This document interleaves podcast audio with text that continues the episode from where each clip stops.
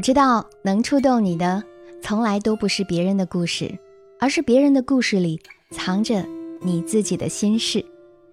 嘿，你好吗？这里是我知你心，我是小资，就是那个读懂你的人。婚姻中遇见的很多问题，有时候很难向亲朋好友诉说，可痛苦和折磨不会自动消散。如果不去解决，它就会一直萦绕着你。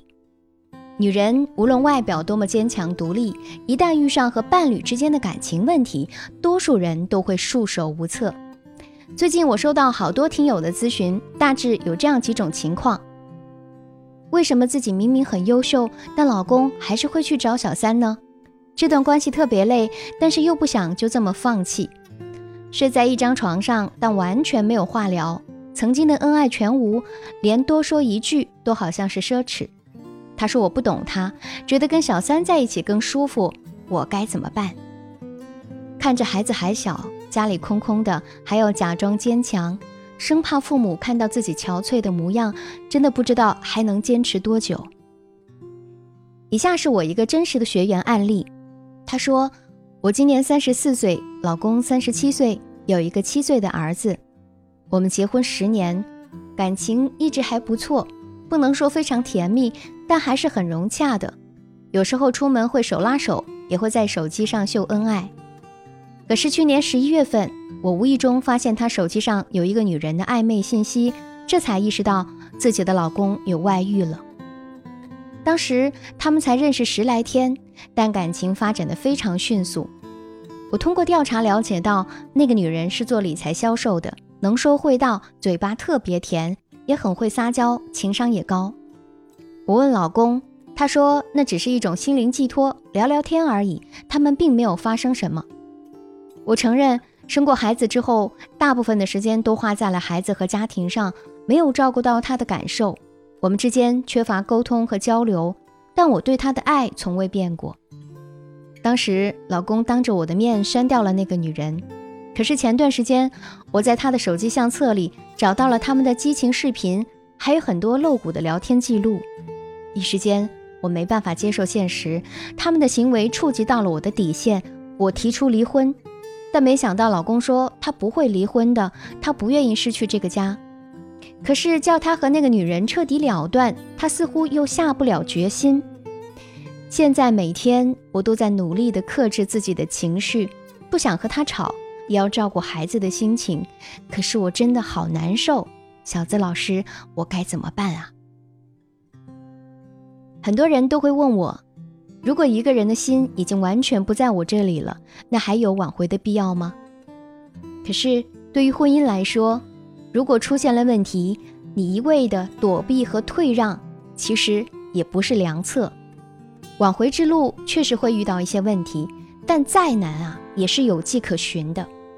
我们先来看看这对夫妻之间的问题。第一，双方的情感需求不在同一个频率上。我们先不管老公和第三者目前的感情状况如何，单就第三者的吸引力水平来说，他绝对是远远高于我们这个学员的。这就导致了他本身就已经在亲密关系中处于了低位的状态。如果为了维护婚姻，她选择妥协的话，这就进一步降低了她在丈夫眼中的价值感。双方的情感需求不在一个层次上，势必会对挽回造成一定的难度。第二，相处模式中忽略了伴侣的角色。亲密关系中，两个人的良好互动才能使得夫妻关系稳定。可是很多女人在婚后都不可避免地将情绪重心转移到了孩子身上，不自觉地忽略了老公也是个需要有情绪价值的普通人。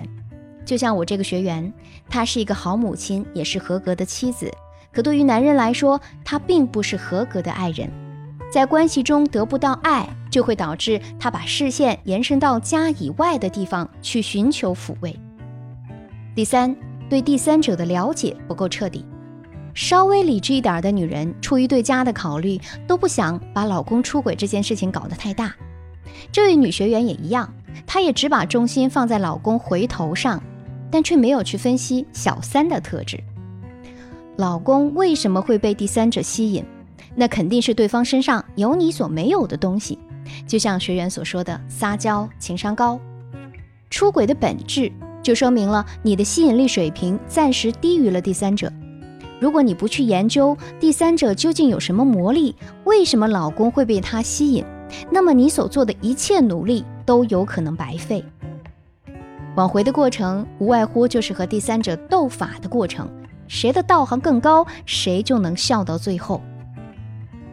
前段时间红遍网络的总裁夫人董花花手撕网红张大奕的事情，想必大家也都有所耳闻。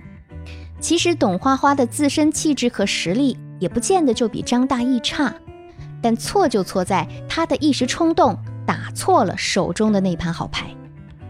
那么我们普通人该从这个案例中学到什么，或者说该如何正确的分离小三，挽回老公的心呢？来听听小资的建议吧。第一，我们可以用一场奇妙之旅，让他参与到家庭中来。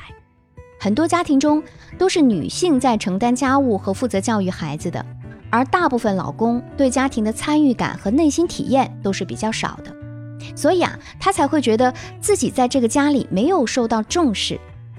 就不妨趁着这个机会，给全家人来一次为期一周的短途旅行。最好是报那种亲子营，有很多需要夫妻或者父子共同参与的项目。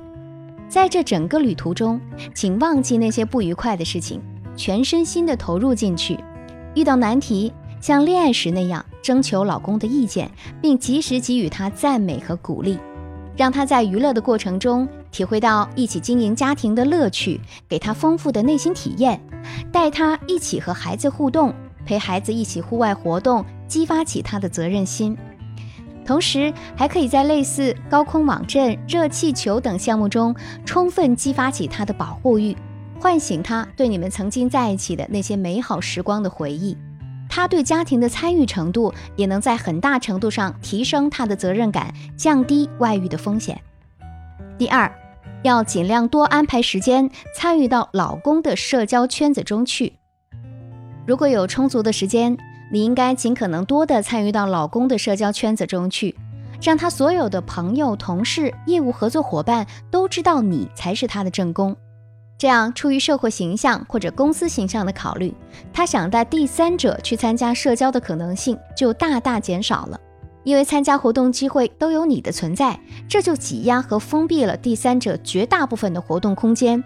就算偶尔出现空档。朋友的监督也能让他感受到心理上的压力。懂花花的事情就告诉我们，如果不是他在微博撕小三，可能很多人都不会把他和天猫总裁蒋凡联系到一起。他们的婚姻中缺乏了精神方面的连结，这也是感情亮起红灯很重要的原因之一。第三，反思亲密关系，重建沟通链条。对于已经出现裂缝的婚姻，我们必须先知晓自身，才能更好的解决问题。首先，需要重新对当前的亲密关系中双方存在的问题和实际的立场现状进行深度考量，并说服自己认识到一些原本你不愿意承认的事实，重塑自我认知。如果你的认知存在偏差，那很容易就造成心态崩溃，这会导致在挽回的过程当中，你可能会做出某些匪夷所思的事情，比如根本无法控制自己的情绪，说两三句话就直接抨击对方的人格或人品，这个样子是很难处理的。你只有拥有正确的自我认知，良好的情绪管理，才能够很好的执行接下来的各种策略。通常我们会利用以退为进的沟通策略，重建正常的沟通机制，让老公在这个过程中也意识到对妻子的伤害，降低防备，为关系的复建营造安全的氛围。我们在工作中遇到了问题，都懂得去改进处事方法，那么在婚姻中其实也是一样的。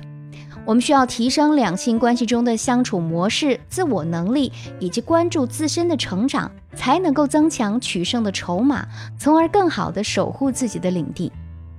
以上的建议呢，也是起到一个抛砖引玉的作用。具体的操作方法，由于时间的关系，就不一一展开了。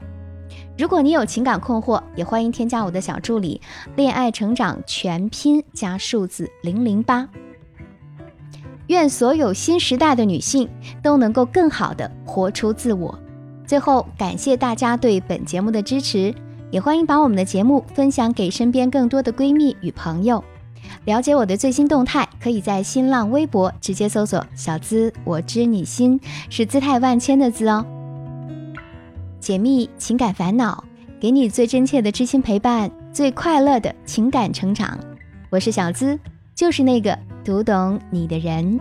每周一晚上，我和你不见不散。